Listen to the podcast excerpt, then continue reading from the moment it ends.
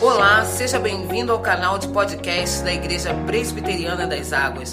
As mensagens que você ouve aqui foram ministradas em nossos cultos por nossos pastores. Deus te abençoe poderosamente. Abra sua Bíblia, querido, no livro de Jeremias.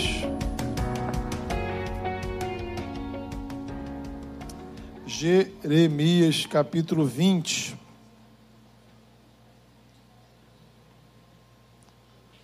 A vai estar lendo a partir do versículo de número 7.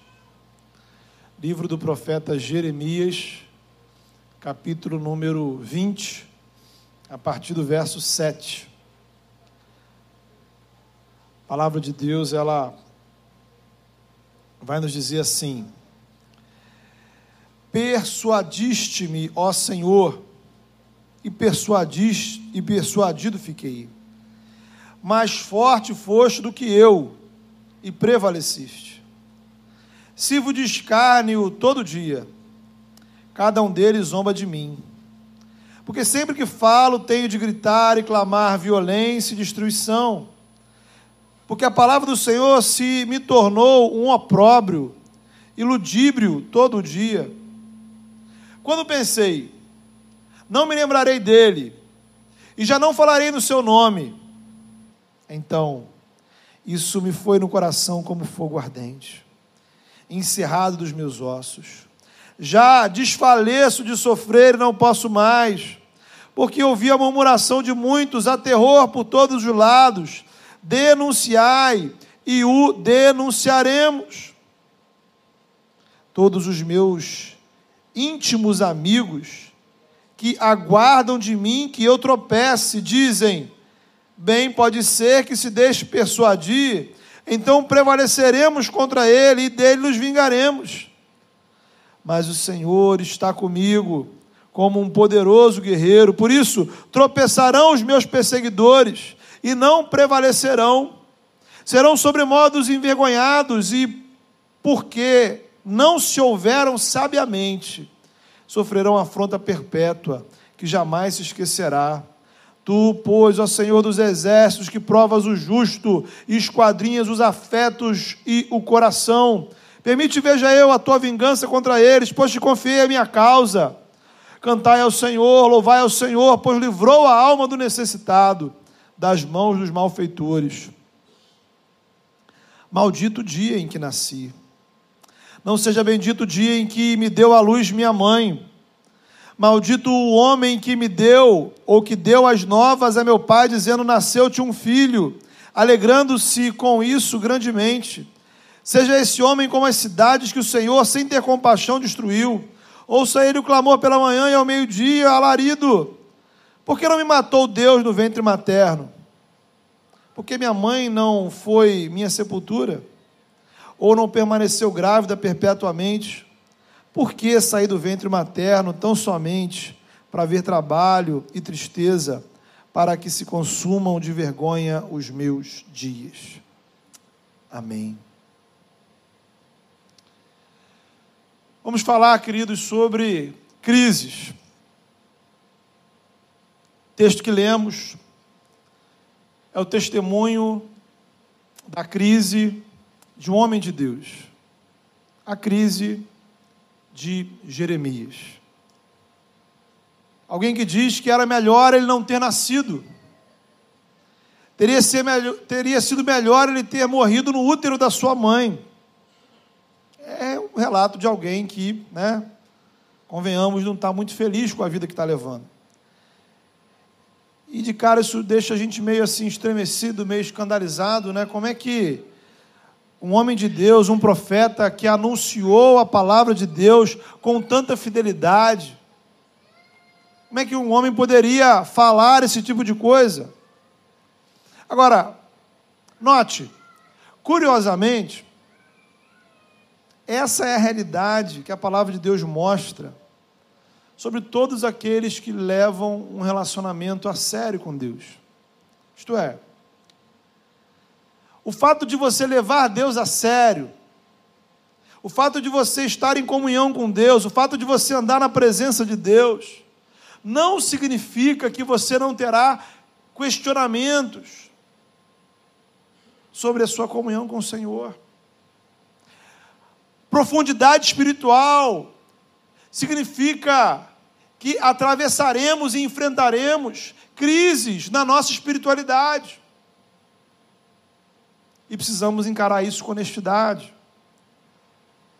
O fato de eu andar na presença de Deus não significa que eu estou imune a dúvidas, a tristezas, a medos. É por isso que a palavra de Deus mostra,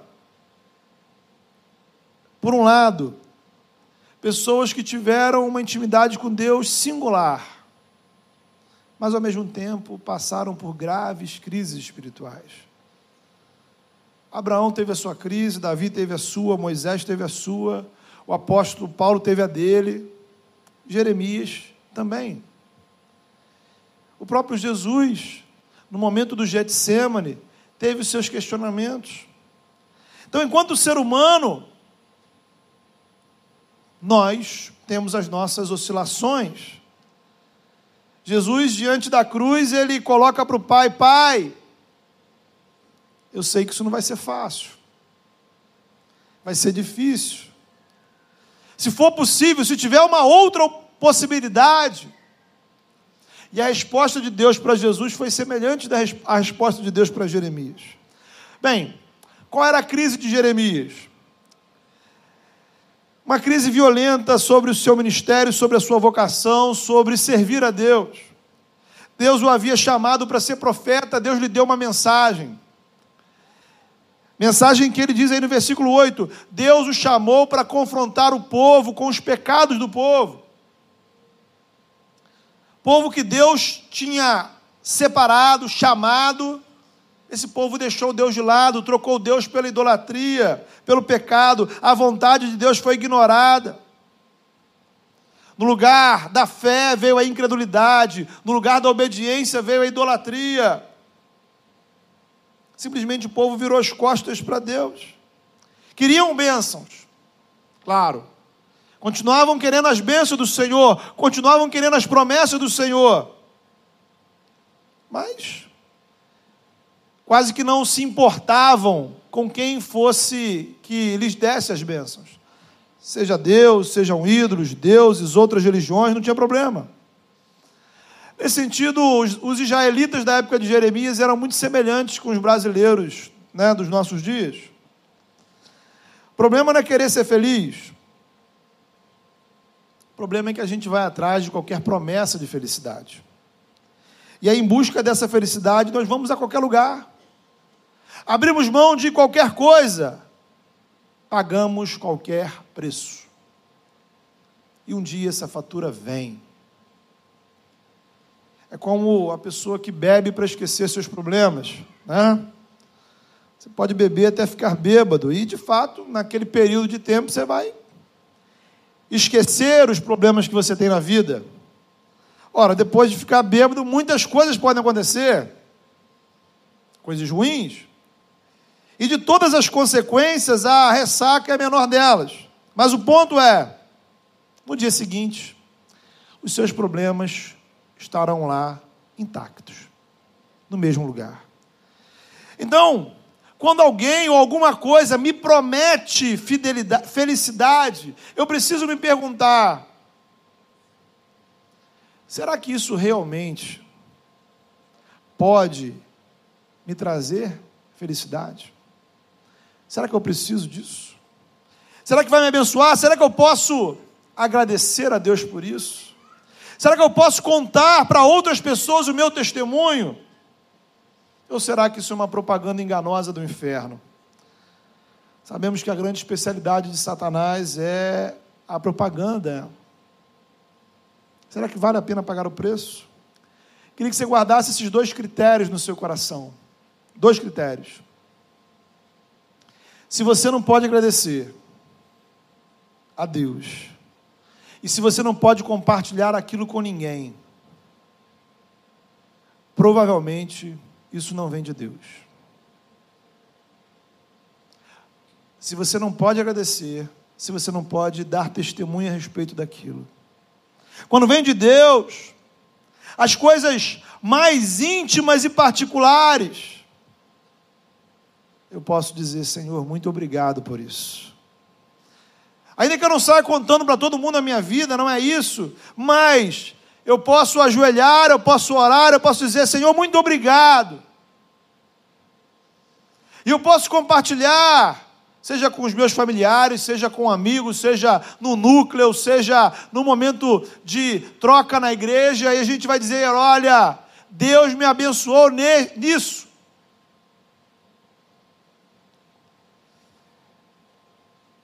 Tentações são oportunidades de fazermos coisas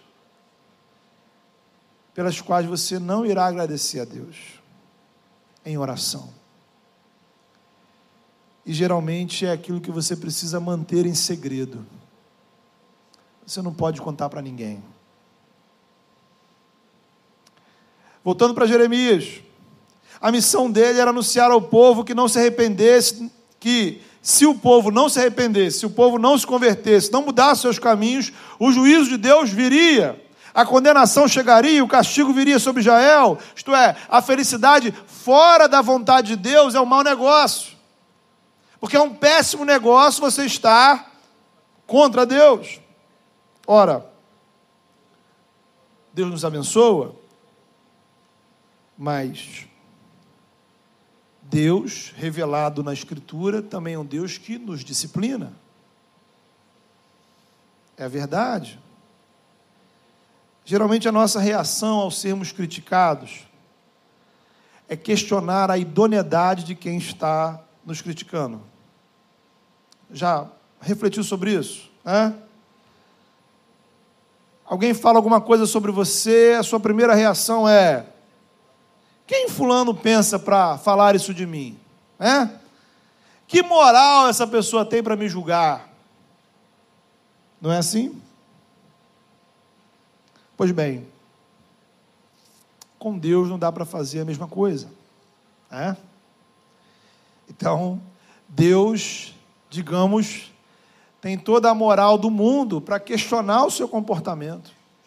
Deus tem condições para olhar para você e dizer: olha assim, você está errado. E ponto. E ponto. Ele é justo, nós pecadores, ele é santo, absolutamente santo, nós longe disso. Por isso, querido, ele pode julgar você sim.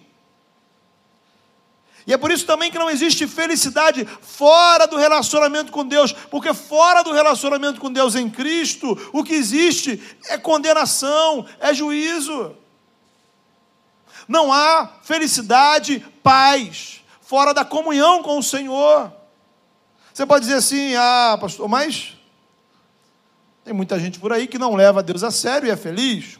Bem, não negaremos que elas se sentem felizes estão consumindo o tipo de felicidade que o mundo oferece. Felicidade que foi pirateada por Satanás e comercializada no mercado do mundo. Note bem, é exatamente assim que o diabo atua. Ele pega o que Deus criou, distorce e nos oferece. Então, o diabo não tem originalidade. O diabo não trabalha com criatividade. Deus criou a felicidade, Deus criou a diversão, Deus criou a família, Deus criou o trabalho, Deus criou o sexo, Deus criou a natureza. O diabo vem, distorce, falsifica, nos vende, a gente consome. Consome como se fosse o produto original sem perceber os efeitos colaterais. Está aí um bom exercício para você fazer durante a semana. Avalie que por detrás de tudo aquilo que nós hoje consideramos pecado, está algo bom criado por Deus. O diabo não inventa, ele não cria, ele apenas rouba e estraga e nos oferece. Então, o que temos por aí é uma versão de relacionamentos falsificados, valores distorcidos, prazeres baseados em mentiras, almas vazias e sem esperança. Note bem, as melhores coisas que o mundo te oferece sempre terminam na morte. Pode até ser que você consiga sentir algum prazer em tudo isso, mas não é isso que Deus tem para você. Meu irmão, minha irmã, você não precisa se acostumar à miséria do mundo. Você não precisa se acostumar com a miséria na sua vida. Porque miséria não é só falta de dinheiro. Quando as pessoas têm o dinheiro necessário para sustentar sua família, mas continuam vivendo uma vida de miséria espiritual, miséria emocional, miséria familiar, miséria relacional, miséria existencial, uma vida miserável, porque é esse o preço que o diabo cobra pelos produtos que ele nos oferece. Miséria, né?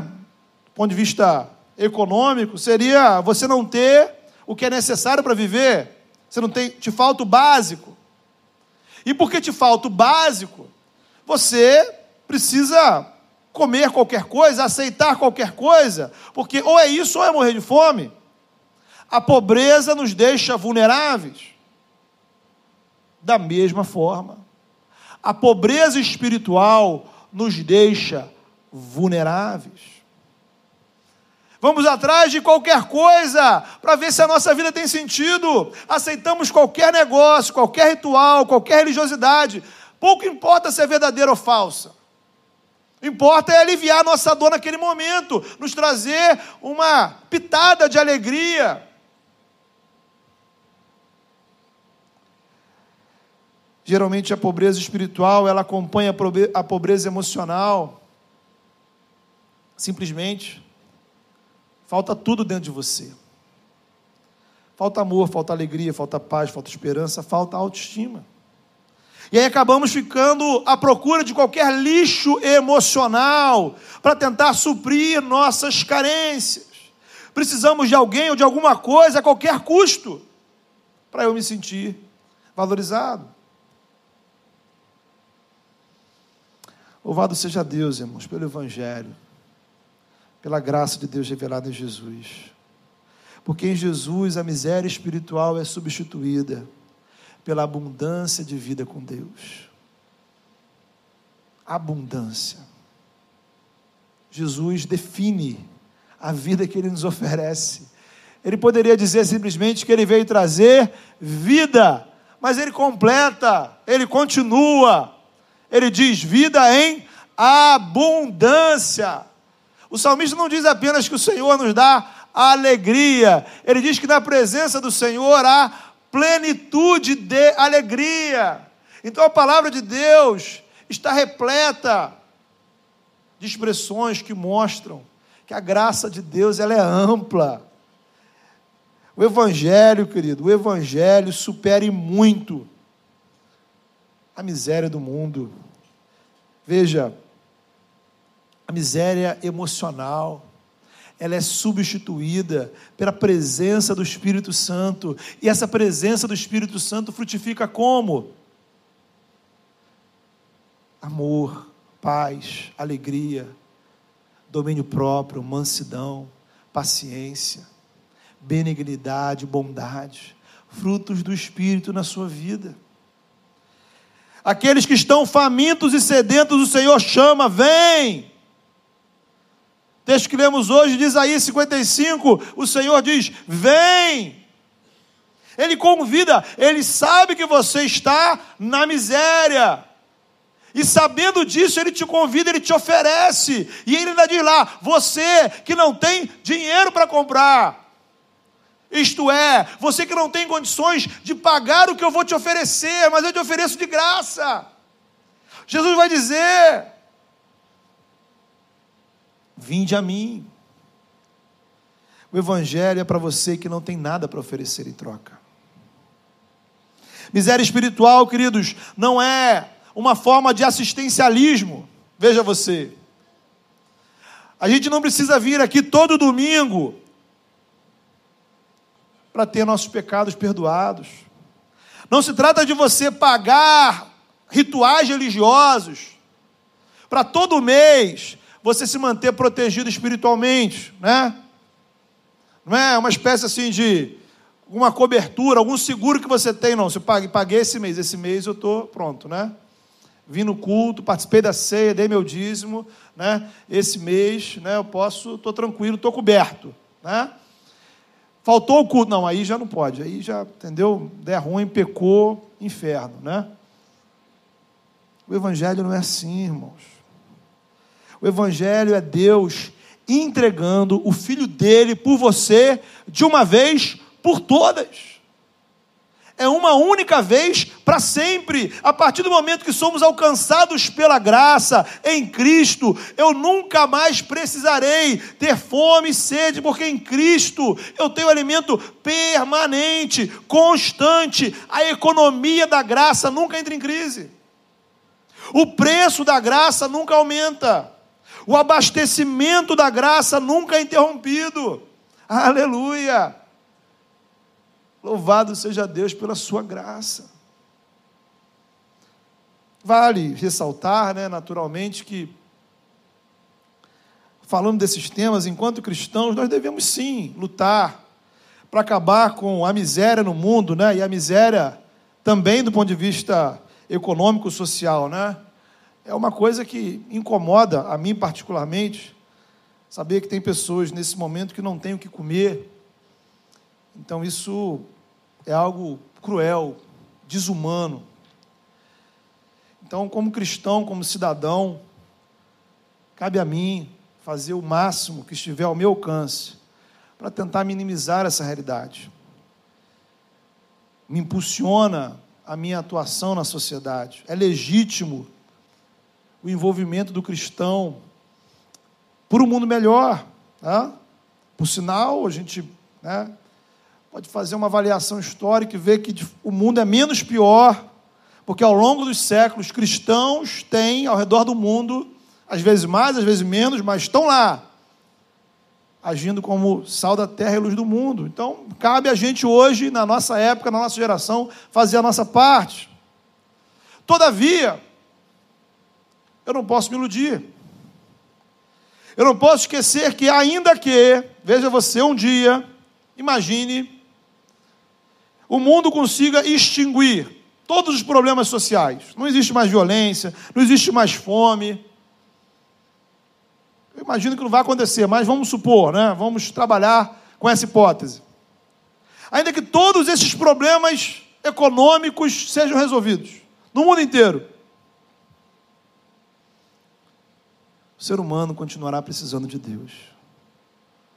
Porque não há governo, não há política, não há economia que possa alimentar a alma humana. O que a sua alma precisa, somente a graça de Deus pode dar. O que as nossas almas precisam, nós somente encontramos em Jesus.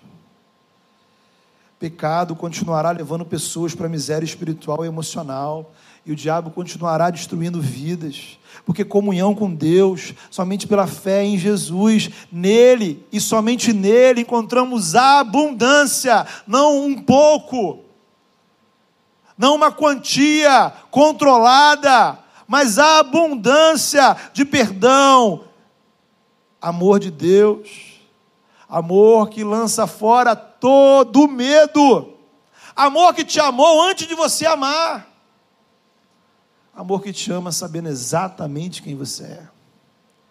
Esse amor, querido, está disponível para você em Cristo Jesus. Então, deixa a miséria. Deixa a miséria, o Senhor te chama. Não é. Por que, que você acha que há na palavra de Deus, né? Convites, onde o Senhor vinde a mim, venham a mim, os que estão famintos, os que estão sedentos, os que estão cansados, os que estão sobrecarregados, Jesus convida. Não é aleatório, está lá na palavra, Jesus convidou, porque Ele sabe da sua necessidade. A condição para a gente receber o que o Evangelho oferece, oferece quer dizer, a gente admitir que está precisando. Tudo na vida, né? O orgulho e a vaidade muitas vezes nos impede de sermos ajudados. Então você precisa de ajuda, mas você não dá o braço a torcer. Isso vale para todas as áreas da nossa vida, para a espiritualidade também. O Senhor te oferece, o Senhor te chama, mas você precisa reconhecer: Senhor, eu preciso. Eu preciso. Nós vemos na palavra algumas expressões de pessoas que foram perdoadas por Jesus, uma delas, muito tocante, é da mulher que estava na casa de um determinado religioso, e ela começa a lavar os pés de Jesus, e ela derrama lágrimas nos pés de Jesus, e ela enxuga os pés de Jesus com os seus cabelos. E o religioso olha e diz: Poxa, mas que absurdo! Essa mulher pecadora fazendo isso, e Jesus conta uma parábola muito simples. Ele fala: Olha, imagine você, né, trazendo para os dias atuais: você me deve 10 reais e eu te perdoo. Agora, outra pessoa me deve 10 mil reais e eu perdoo a dívida. Quem você acha que vai ficar mais feliz? A conclusão óbvia: aquele que devia mais vai ficar mais feliz com o perdão. E Jesus então conclui: ela entendeu o tamanho da dívida dela e o perdão que eu lhe ofereço. E o que Jesus queria dizer ao mesmo tempo é que ele não se alegrava com Cristo, porque ele não entendia a dívida que tinha, nem o perdão que podia ter. Então esse é o ponto. Não se, a questão não é o tamanho da sua dívida. A questão é você reconhecer que em Cristo há perdão. No Senhor há perdão para a sua vida. Qual foi a reação do povo diante da mensagem de Jeremias. Em primeiro lugar, houve pessoas que entenderam que Jeremias é uma espécie de traidor nacional. Né? Israel estava em conflito com a Babilônia. A mensagem do profeta era o seguinte: olha, vocês precisam se render, deixa de brigar, porque o Senhor é que trouxe essa Babilônia para cá. Quem está trazendo a Babilônia é o Senhor, é o juízo de Deus para vocês. Ora, as autoridades não entenderam a mensagem de Jeremias, condenaram Jeremias à traição, o prenderam, castigaram. Outra parte do povo zombava de Jeremias. Ele diz no versículo 10 que os seus próprios amigos né, zoavam ele, queriam que ele abandonasse o Senhor. Chamavam Jeremias de maluco, de doido. E o próprio Jeremias ficava constrangido com aquilo tudo. Estava cansado. Pregar, pregar, pregar e as pessoas não ouvirem. Pregaram mensagem que só dizia para o povo que o povo ia ser condenado e o povo nunca se convertia. Isso leva Jeremias a uma crise. Versículo 9 é um versículo muito interessante.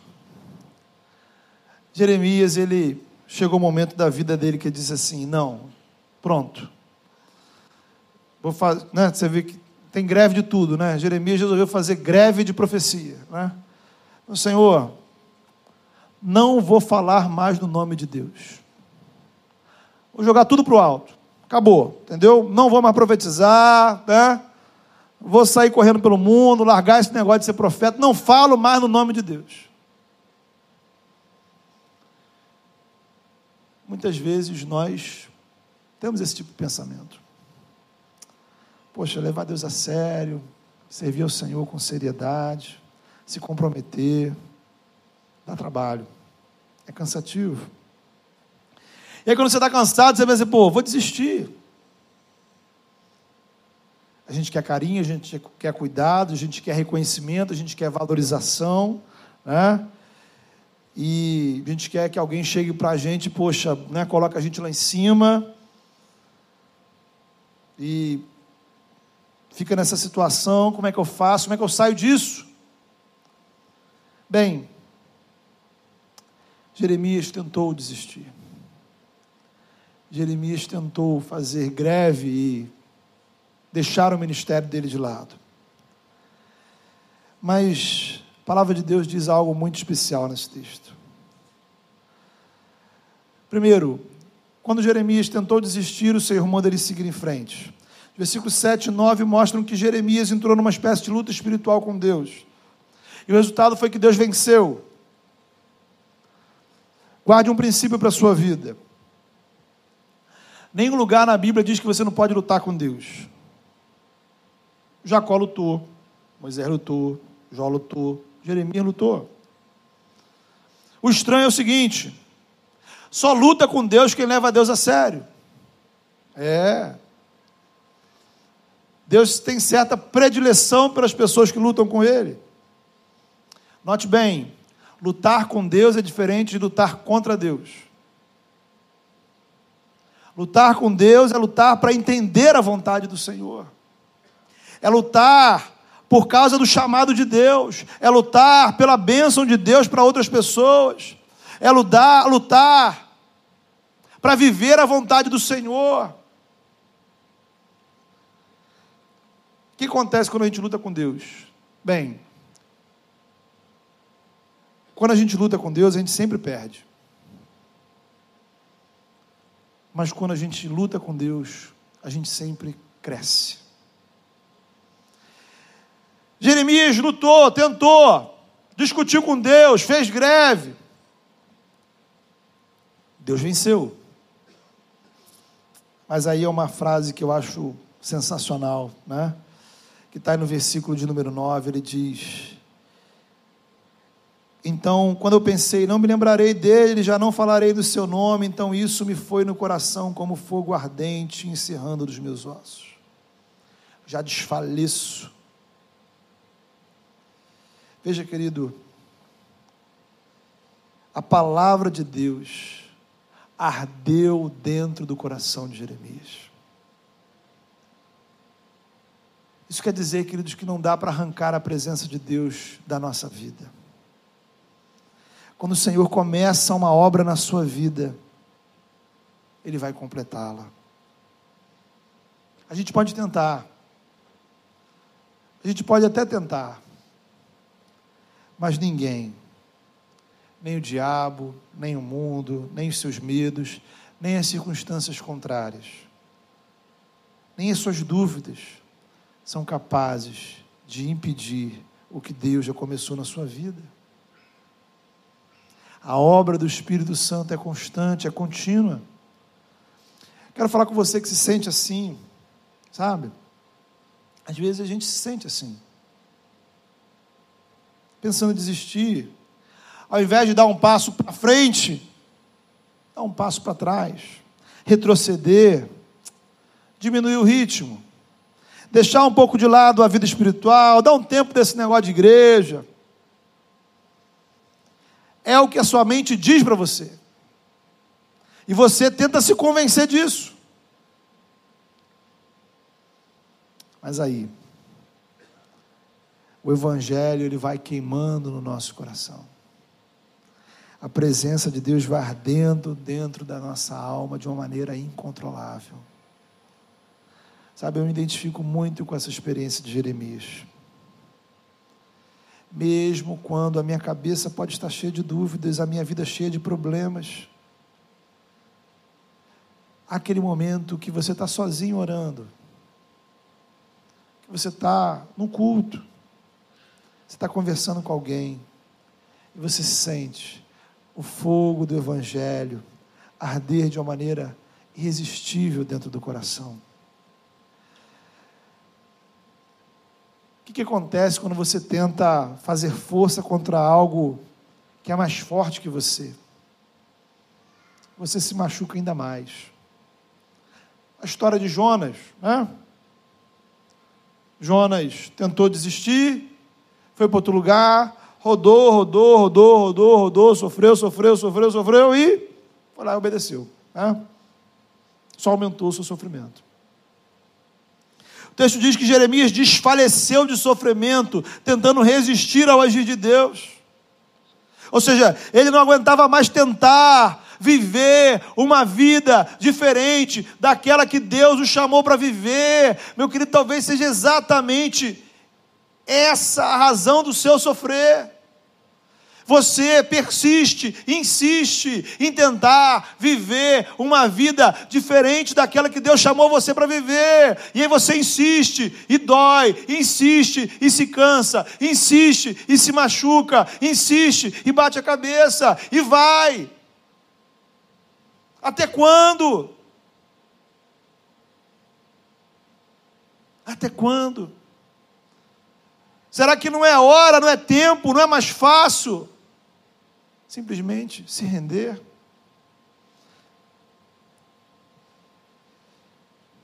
Dizer, Senhor, eu desisto. Talvez seja isso que o Senhor quer dizer para você nessa noite. Talvez seja isso que você precisa fazer nessa noite render-se. Há várias histórias de conversão e entre elas, por exemplo, a, a história do C.S. Lewis, que é uma história muito bacana. Não tem nada demais, não tem nenhuma experiência dramática. Ele conta isso no livro chamado Surpreendido pela Alegria. E lá, depois de uma longa caminhada, ele simplesmente diz: Senhor, eu me rendo. Simplesmente, eu reconheço. Se trata disso. Eu sei que o Senhor é Deus. E eu vou desistir de tentar fugir. Eu vou desistir de tentar viver uma outra vida. Eu vou aceitar que o Senhor é Deus e eu vou me submeter à Sua vontade. Você já fez de tudo. A chama continua ardendo dentro do seu coração. Estamos em um relacionamento com o Senhor, pensamos em desistir, mas o Senhor não desiste da gente. Louvado seja Deus. Aquele que começou a boa obra vai completá-la. Se o Senhor quer usar você, Ele vai usar você. Quando o Evangelho queima dentro do nosso coração, amado, só há uma opção render-se, porque não existe outra vida para você além desta. Foi isso que Jeremias quis dizer. Nesta passagem difícil, quando ele reclama do dia do seu nascimento. O que Jeremias está dizendo é o seguinte: desde que ele veio ao mundo, só existe um tipo de vida disponível. Não existe uma outra vida diferente dessa que ele vivia vida na presença de Deus por detrás de palavras tão negativas, até escandalosas. Quando ele diz que era melhor não ter nascido, existe na base disso uma profunda espiritualidade de um homem que olha para a vida com uma única perspectiva: obedecer a Deus. Não há outra vida para viver. Desobediência e incredulidade não são alternativas, não são opções. Viver sem Deus não é viver. Eu fui criado para essa vida. Sua vida só tem um caminho, uma única direção. A crise de Jeremias o leva a esta conclusão e a esta oração. Levou ele à rendição. Levou ele à renovação da sua fé. A renovação da sua vocação. Crises, queridos. Talvez uma crise te trouxe hoje aqui. Talvez uma crise te trouxe a esse culto, te trouxe a essa igreja. Se você sente a chama do Evangelho arder dentro de você, se você sente a presença de Deus no seu coração, e depois de tanto correr para lá, para cá, vamos fazer uma coisa? Vamos fazer um negócio. Quem sabe hoje não seja o dia de você parar de brigar. Parar de tentar conter a obra de Deus na sua vida e dizer: Senhor, é isso, Senhor. Chega. Estou cansado. Eu aceito. Eu me rendo. Não há outro caminho para a minha vida. Não há outro lugar para eu viver. Não há outra opção. Não há outra alternativa. Só há um lugar, queridos para você estar, que é na presença de Deus. Vamos orar. Feche seus olhos. Fale com o Senhor. Eu não sei os motivos da sua crise, eu não sei os motivos do seu questionamento, eu não sei os motivos, os problemas da sua história. Eu conheço as minhas crises.